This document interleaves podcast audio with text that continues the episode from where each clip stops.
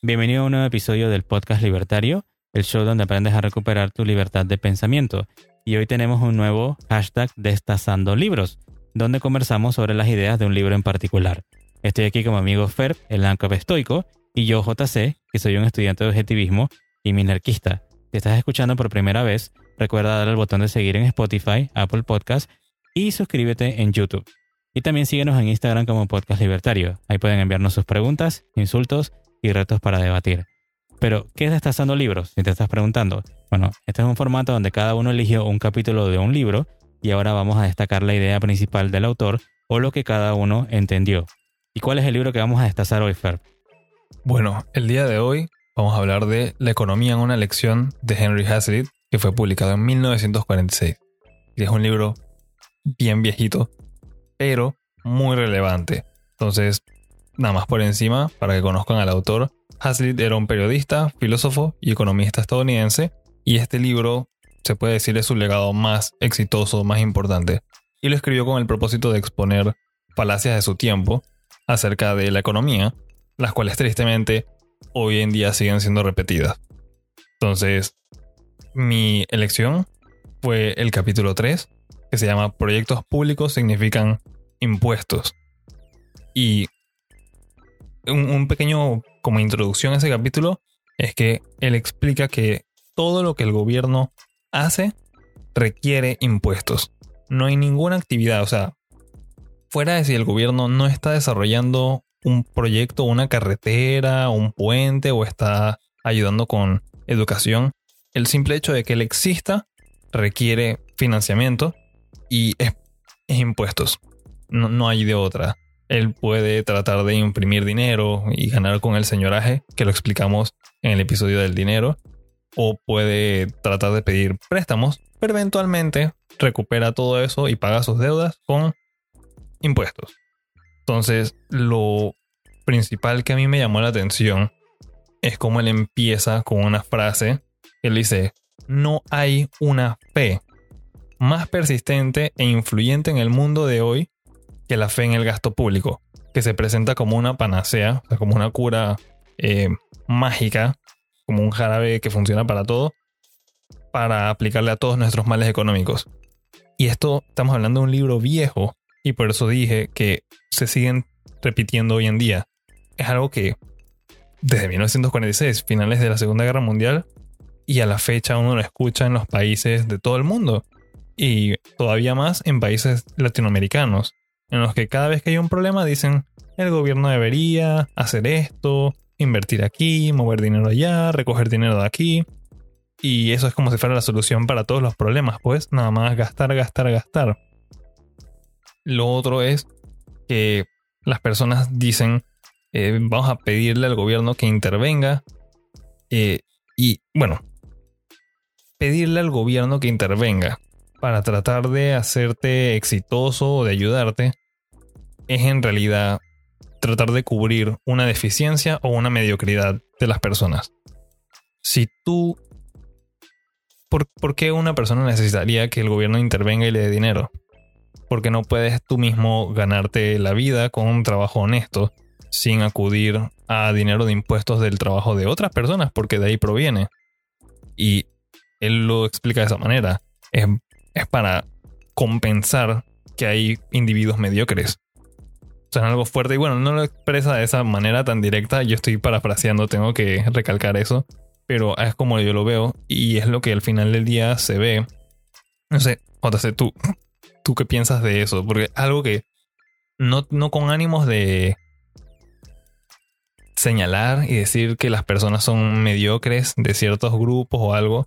Pero cada vez que yo escucho a alguien decir que y la intervención estatal, me suena a que ellos o ellas creen que son incapaces de hacer las cosas por sí mismos. Para mí eso representa una falta de autoestima. Y tratar de que otras personas más exitosas se hagan cargo de las cosas. Sí, bueno, en, lo de eso yo lo veo, digamos que de una forma más cruda.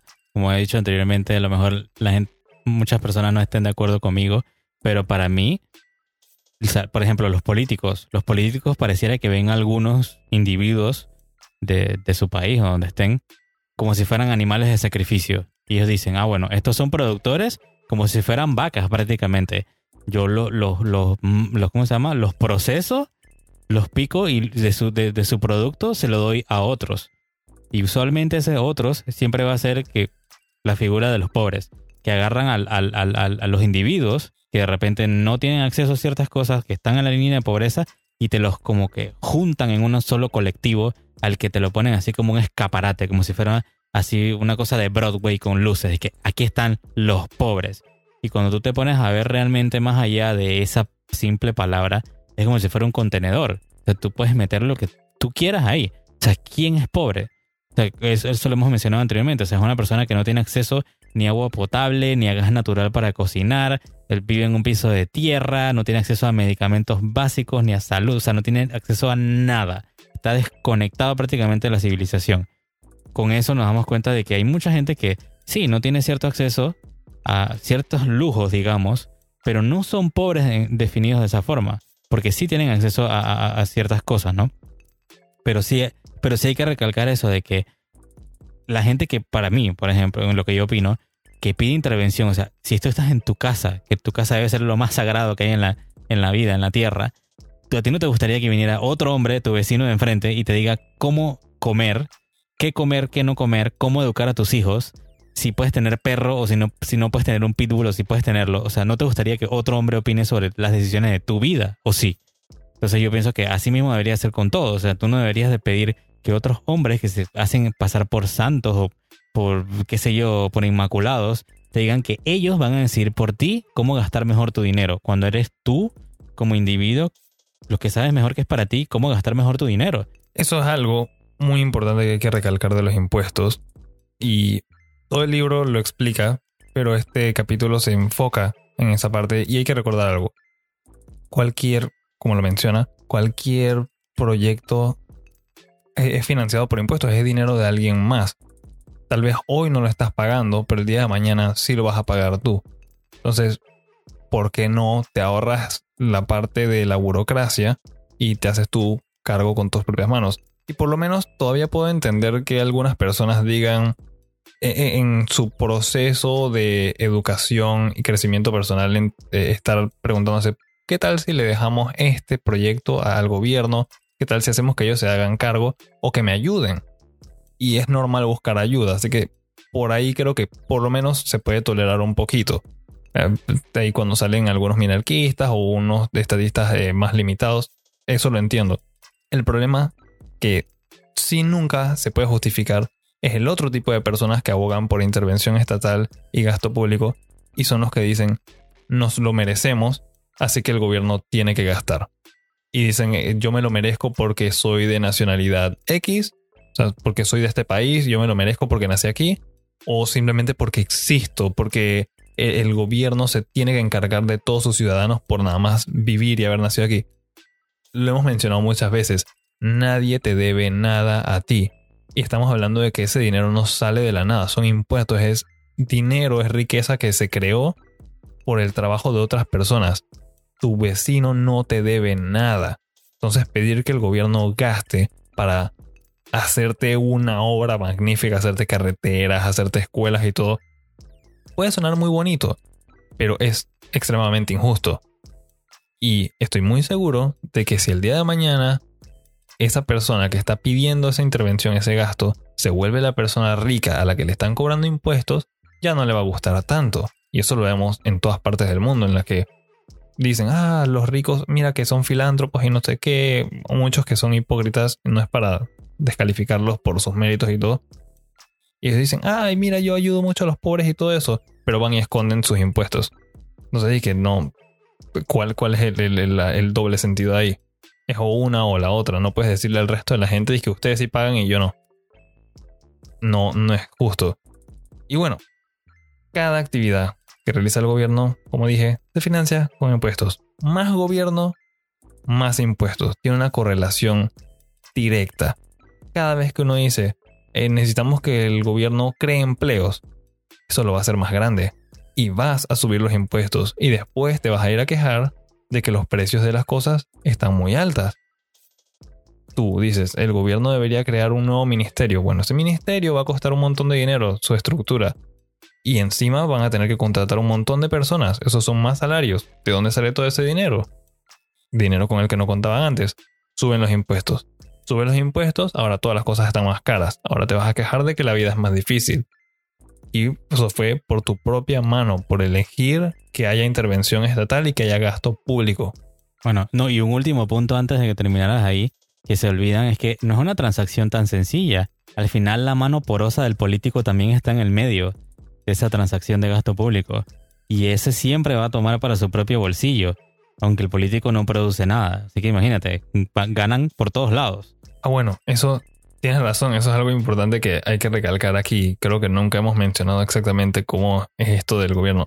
No es que tú le das 100 dólares y ellos van a invertir 100 dólares. Ellos van a decir, como yo estoy trabajando, yo me merezco un salario, me merezco un reconocimiento o algo.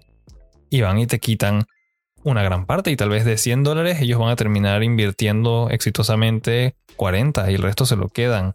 Así que sí, no es tan, tan bonito como lo pintaste. Mejor, faltaba ese detalle. si, si, si al final del día tú quieres ayudar a un pobre y quieres que esa persona, tal vez un indigente en la calle que no tiene ni siquiera que comer, tú le quieres dar 100 dólares, te sale mejor ir personalmente tú con el mismísimo dinero, los 100 dólares completos, y dárselos directo.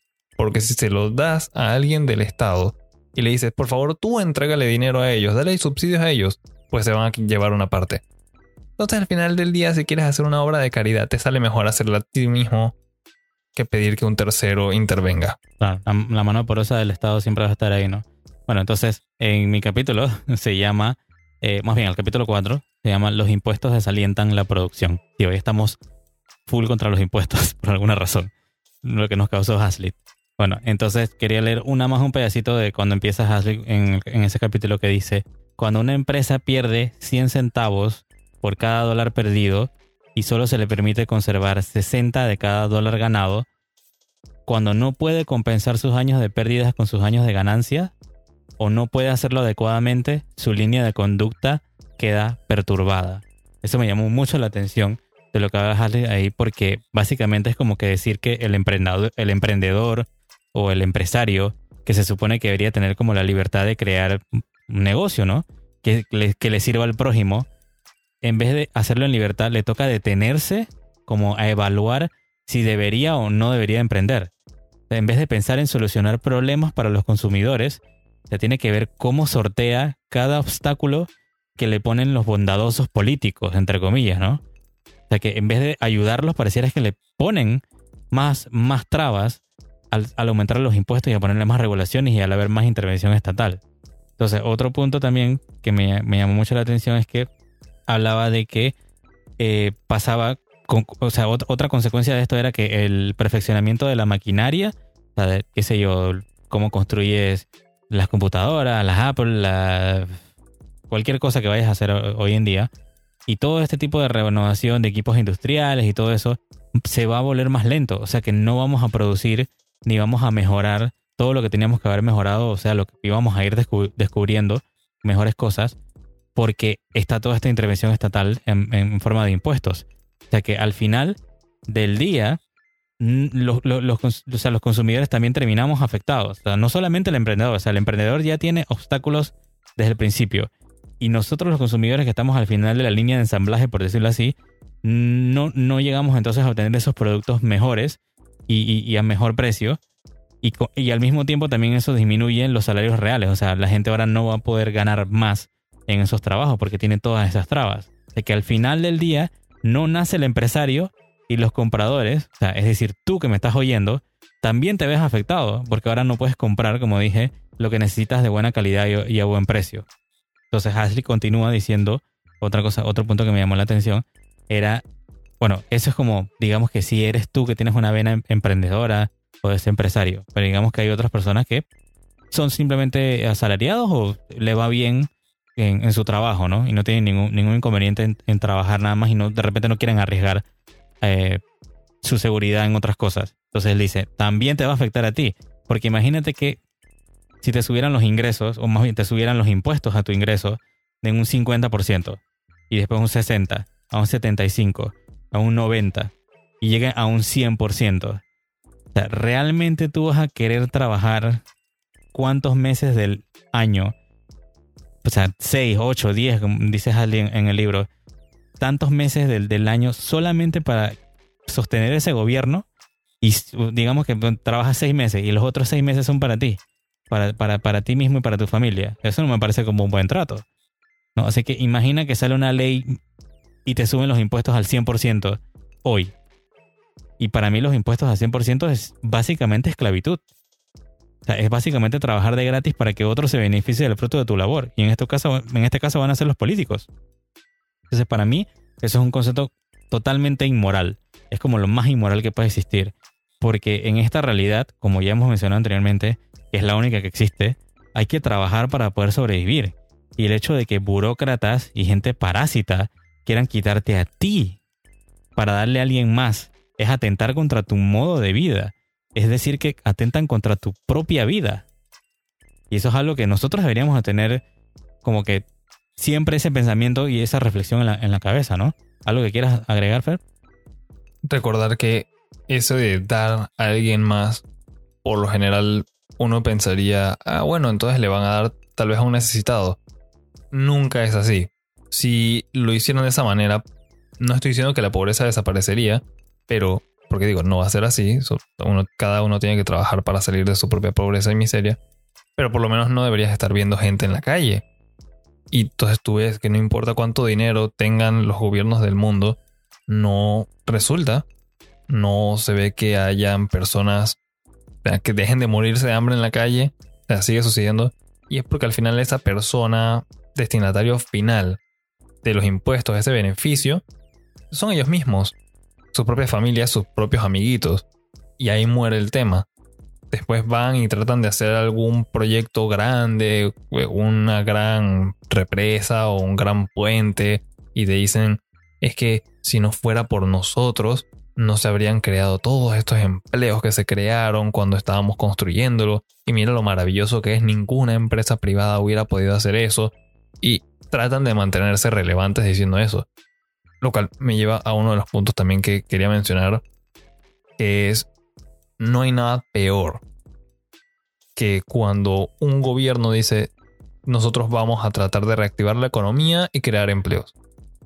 Hasley dice que por lo menos si tú quieres decir que el Estado debería todavía existir, no eres un anarcocapitalista como yo, quizás él debería existir y encargarse tal vez de las carreteras, de unos puentes y no sé, de, algunas otras cosas.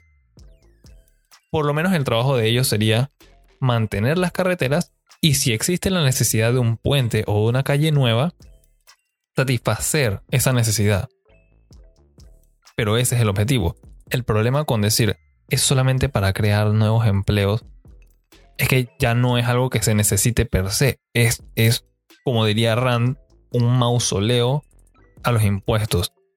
Eh, son, se ve como un puente, pero en verdad lo deberías ver como una gran lápida que dice, aquí ya hacen todos tus esfuerzos, todos los recursos que te extraímos y nadie lo va a utilizar. Y por eso vemos que en muchas partes del mundo hay proyectos del gobierno que nunca terminaron, nunca siquiera empezaron. A veces nada más están los materiales ahí y listo. Los políticos no lo sufren porque no fue dinero de ellos, es dinero del resto de los, entre comillas, contribuyentes, como si alguien lo hiciera voluntariamente. Levante la mano, no los podemos ver, pero levante la mano honestamente a alguien que esté escuchando esto y diga, es que no, a, mí me gusta que eso suceda. A, a, mí me gusta que me quiten dinero y que lo despilfarren por ahí, que sea como una basura. Que me traten como que mi trabajo no, no importase. A mí me parece que eso es algo demasiado triste, la verdad. Y, el gobierno siempre va a defenderse diciendo que sin impuestos ellos no trabajan, si ellos no trabajan nada funciona, que es una mentira, es un sofismo, ellos lo, han repetido siempre y he visto muchas personas que dicen que, pero los impuestos son necesarios, son necesarios, pero sin los impuestos todo se apaga y, y nos vamos a ir a la quiebra todos y nada va a funcionar. Les tengo una noticia. Eh, países como Estados Unidos y países en Europa, muchos países han tenido grandes apagones de gobierno. El último grande que recuerdo en Estados Unidos fue el más grande de la historia de ellos. Alemania también tuvo uno y no pasó absolutamente nada. O sea, el gobierno entero dejó de, de percibir ingresos. La gente que trabajaba en el gobierno todos esos empleados, no hicieron nada, se quedaron en sus casas durante meses. Y el resto, la empresa privada que se supone que necesita de ellos, necesita del gobierno para que la regulen, no pasó nada. Nadie abusó de nadie, nadie mató a nadie. Y es más, algunas personas se pusieron más productivas porque como no estaban ejerciendo las regulaciones y todas las pendejadas burocráticas que el gobierno hace, las personas dijeron que sabes que vamos a aprovechar este tiempo para ser más productivos. Con menor intervención, uno puede invertir más, uno puede crear más empleos, empleos de verdad, no un puente que vas a construir en un par de meses y hasta ahí llegaste y de nuevo tienes que regresar a una caja de cartón a ver cómo vas a comer el día siguiente. Estamos hablando de empleos sólidos, empleos creados en empresa privada y la empresa privada siempre tiene, nadie empieza un negocio con el objetivo de quebrarlo a los días. Todo el mundo empieza un negocio con el deseo de que viva prácticamente para siempre y por eso es que son lo creas como una sociedad anónima y demás. La idea es que ni siquiera, o sea, si tú te mueres, el negocio todavía siga andando. Tus empleados sigan trabajando, sigan empleados ahí, sigan teniendo un sustento de vida. Es, para mí es algo fantástico. Entonces, aléjense de cualquier político y cualquier estado que les diga que ellos van a invertir para ayudarlos. No funciona, terminan inflándolo todo, quitándote todo tu dinero y al final es un despilfarro porque ni siquiera van a usar tu dinero para algo productivo. Nunca lo han hecho, no lo están haciendo y dudo mucho que lo vayan a hacer en el futuro. Bueno, lo último que yo quería decir era, eh, digamos que un ejemplo que se me ocurrió basado en lo que estaba leyendo de, mi capítulo, ¿no? O sea, digamos que ahora, ahora veamos que empiezas a vivir por debajo de tus posibilidades, tú que me estás oyendo. Ahorras lo que ingresa porque quieres montarte una tienda, no sé, de videojuegos. Digamos, tú quieres vender videojuegos pero que hoy los impuestos estaban al 20%, así que tú te la piensas, de que bueno, me, conviene, puedo sacar algo de ahí, pero resulta que eh, mientras estás pensando esta semana, la siguiente semana ya llegó y te lo suben al 30% los impuestos. en una semana, nadie en su sano juicio se tiraría de pecho a ahorrar y arriesgar esos ahorros, es decir, el capital. Sí, la tan temida palabra esa que la gente no le da la gana de empezar a entender, que simplemente es ahorro. Porque si en tu país hay leyes que son alteradas, digamos que por el cambio de humor de algún político que piensa que tú sabes, ¿no? Que puede cambiar la realidad con una pluma, un papelito y una firma mágica. Entonces al final no tienes ni un solo incentivo de aventurarte a montar ningún negocio. Y si no tenemos negocios privados, no tenemos nada. Al final los consumidores no vamos a tener nada y no vamos a poder progresar ni descubrir mejores cosas eh, ni mejores bienes. Entonces, al final lo que quiero decir con esto es que te vas a quedar como el perro de las dos tortas. Si no has escuchado ese cuento, creo que la versión es con huesos, pero a mí me gusta decir el perro de las dos tortas. O sea que te vas a quedar sin ahorro, es decir, capital, para invertir. Y tampoco puedes contratar a nadie para aumentar la producción. Así, así que al final te sube el desempleo o paro, como le llaman en tu país. Y ahí tienes lo que sabemos de hace cientos de años. El Estado es el causante del desempleo al final. Eso es lo que yo creo que una de las cosas que, de las conclusiones que quiso llegar a Hazlitt. Y cuando me contaba esas cosas y yo me di cuenta de que, ok, te dice que te va a dar la mano, te dice que va a aumentar el empleo, que él va a asegurar y va a llegar al pleno empleo y a todo lo demás, y al final es él, el Estado, es el que causa ese desempleo. Por eso te sube la gente en la calle. Para mí definitivamente que me rompió la cabeza Ashley con eso. Sí, este libro es de los mejores para empezar a entender economía y libertad. Nosotros elegimos eh, estos capítulos que hablan de los impuestos, pero él va y elabora en muchos otros temas. Por ejemplo, dice que si la maquinaria quita o no te quita trabajo. Esa es otra falacia. La gente dice, que no, que la maquinaria te va a quitar el trabajo. Y bueno, en conclusión, parafraseando algo que Hazlitt dijo en, en el libro, en su escrito, que al momento de evaluar una política económica, o cualquier proyecto mágico que el gobierno quiera hacer, hay que preguntarse no solo qué sucede a corto plazo, sino también a largo plazo. No es, ah, es que él me dijo que mañana me van a dar dinero y mañana voy a tener trabajo. ¿Qué va a pasar en un año? ¿Qué va a pasar en dos años? Y también tienes que pensar cómo impacta a todos y no solamente a un grupo pequeño. No puedes ir y concentrarte solamente en los pobres, o solamente en los ricos, o solamente en una raza, o en otra, o en los que viven encima de la montaña, en los que viven cerca del río o cerca de la playa. El gobierno no perdona al grupo más pequeño, que es el individuo. los ve a todos como un rebaño y al final lo que apliquen va a aplicar para todos y todos van a salir perdiendo. Recordar siempre, nada del gobierno es gratis. Bueno, lo último que yo dejaría, esa fue tu reflexión final, me imagino, Sí, es que la economía es de sentido común. Eso es algo que, que yo no entendía al principio, pero de verdad que lo es. O sea, todos funcionamos dentro de la economía y es importante que tú, como individuo, entiendas lo más básico, porque eso te vuelve libre y la gente libre es peligrosa para el Estado y no les gusta que haya gente libre y pensante. O, si no quieres pensar, se lo puedes dejar todo eso, todos los problemas y todo lo que sucede en tu país en las manos de políticos que tú sabes que son unos genios al final, ¿verdad? Yo creo que nadie se crea eso. Entonces, con eso sería todo. Gracias por escuchar el hashtag Destazando Libros de hoy. Espero que se animen a leer el libro por completo. Si es tu primera vez aquí, dale al botón de seguir en Spotify, Apple Podcast o YouTube y síguenos en Instagram como Podcast Libertario. Por último, comparte este episodio con tus amigos y familiares y recuerda, tenemos una cultura por salvar. Nos escuchamos en la próxima.